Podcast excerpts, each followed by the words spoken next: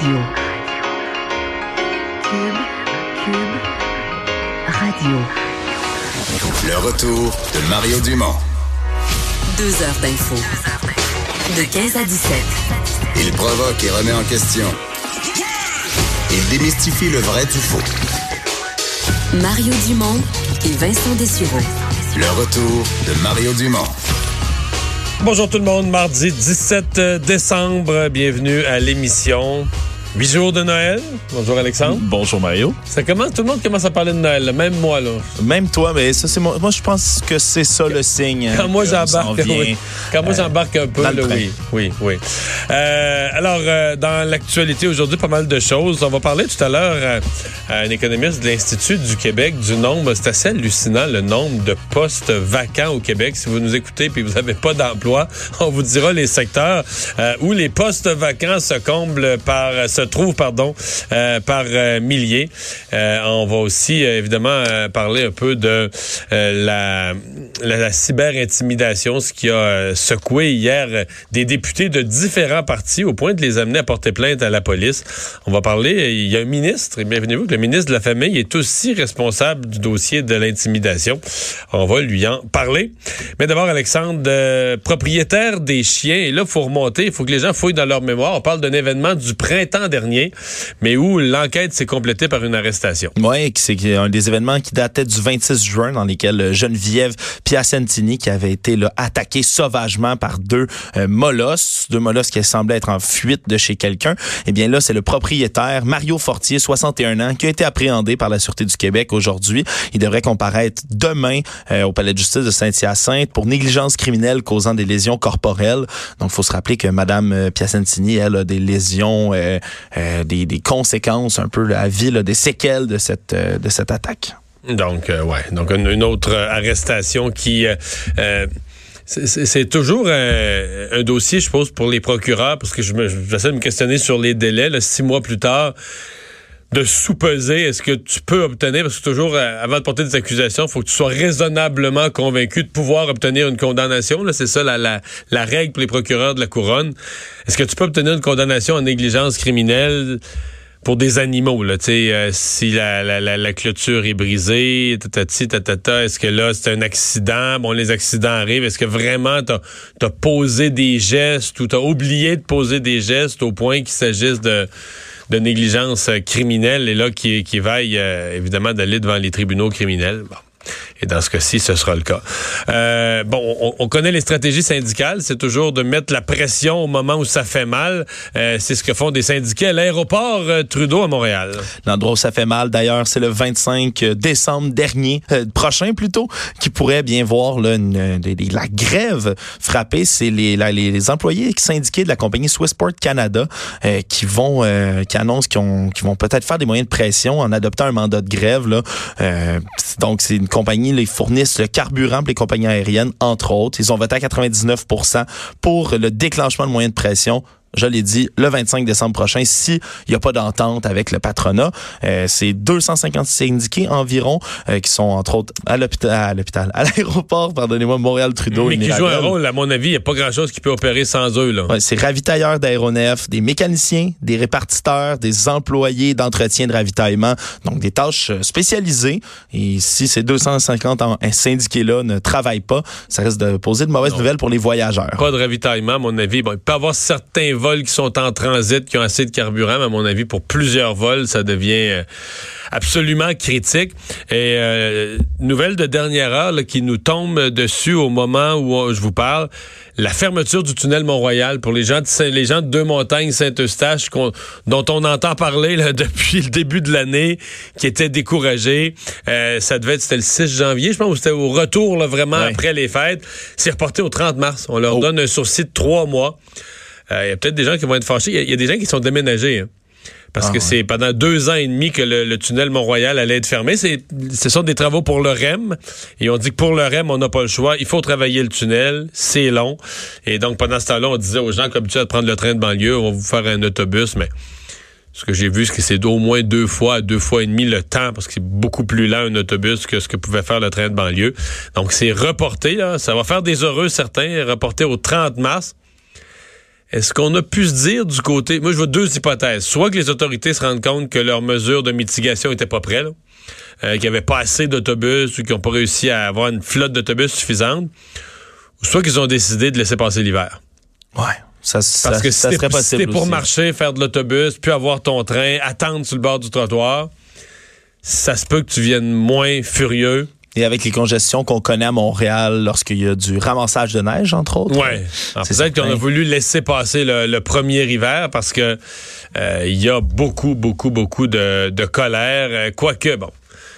J'ai entendu des personnes de là-bas qui finissent par se raisonner, dire on comprend que c'est pour un mieux, puis c'est pour arriver au REM. C'est un grand projet tout de même. Mais ça, quand, quand tu sais que ta vie va être gâchée pendant des mois, là, difficile d'être content.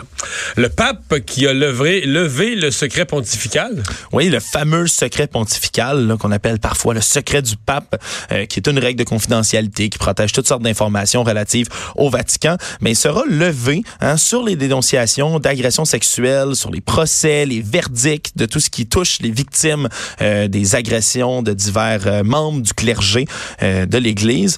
Donc, euh, il va y avoir un minimum de confidentialité, un minimum minimum pour les informations vitales, pour les, les données personnelles de ses membres. Mais le pape a signé des instructions relativement précises hein, pour le degré de confidentialité avec, le- avec lequel il va falloir juger ces informations-là pour les victimes d'agressions sexuelles. Donc, un autre pas pour le pape qui, le pape François qui s'est donné comme mandat hein, directement Ouais. de, de transformer euh, cette. mais il euh, avait fait un- une espèce de, de, de grand, je sais pas quel mot il avait employé au Vatican, là, une espèce de, de, de, de grand séminaire là, sur les, euh, les, les, les, les problèmes sexuels, les problèmes des pères pédophiles. Je pense que c'était en février dernier. Et c'était une des conclusions qui en était ressortie. là. Les plus progressistes parmi les cardinaux avaient dit c'est ça qu'il faut faire, faut lever le secret pontifical euh, parce que les, les victimes méritent, hein, les, les victimes d'une- agression sexuelle méritent de pouvoir avoir l'information, faire un suivi de leur dossier. Donc le pape qui donne directement, qui fait suite à ça, en espérant que ça se rende dans, dans tous les pays où l'Église. euh, le jour de sa fête. Oui, c'est vrai, c'est sa fête. On lui souhaite euh, bonne fête, 83 ans. 83 ans aujourd'hui, euh, le, le pape François. Euh, Ce sont des images, euh, disons que c'est plus une nouvelle, on pourrait dire, pour la télé que pour la radio, parce, que les, les images sont inimaginables, mais des gens qui ont loué leur maison, qui ont loué une maison, qui sur les images initiales avaient l'air en, en parfait état, là, vraiment, vraiment impeccable, Il y a de ça huit mois à peine. Et là, huit mois plus tard, euh, on sait pas quoi penser.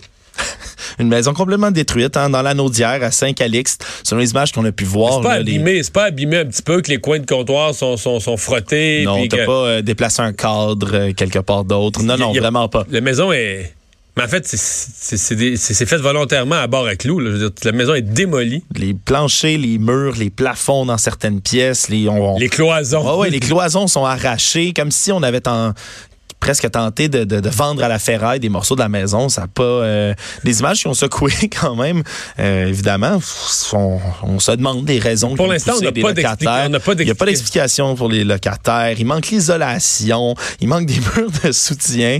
Donc, euh, évidemment, les propriétaires de la maison qui sont un peu impuissants à la suite de cette découverte-là, qui vont faire une plainte à la Régie du logement euh, du Québec de façon urgente, mais avec les délais qu'on connaît à la Régie, euh, on va leur espérer que ça passe vite parce que c'est euh, c'est une situation qui semble pas pouvoir tenir dans le cas de cette maison-là. Ouais. Des gens qui ne doivent pas avoir. Parce que bon, tu as toujours des recours à la régie du logement pour les évincer, pour les obliger à sortir. Mais dans ce cas-ci, euh, une fois que tout est démoli, je, ils peuvent, je pense qu'ils peuvent même plus. Ils sont comme évincés de force. Ils ne peuvent plus habiter dans une maison euh, démolie comme ça. Mais qu'est-ce qu'ils ont vraiment comme recours? Est-ce que les gens qui ont fait ça ont des biens? Est-ce que les gens qui ont fait ça ont des avoirs? Parce qu'à mon avis, c'est des dommages de, Ben, dans, les, dans les six chiffres. Là. si c'était une voiture, on dirait perte totale. Oui, là. ça, c'est sûr. C'est certain. Il manque les foyers, il manque le patio en arrière qui a disparu complètement.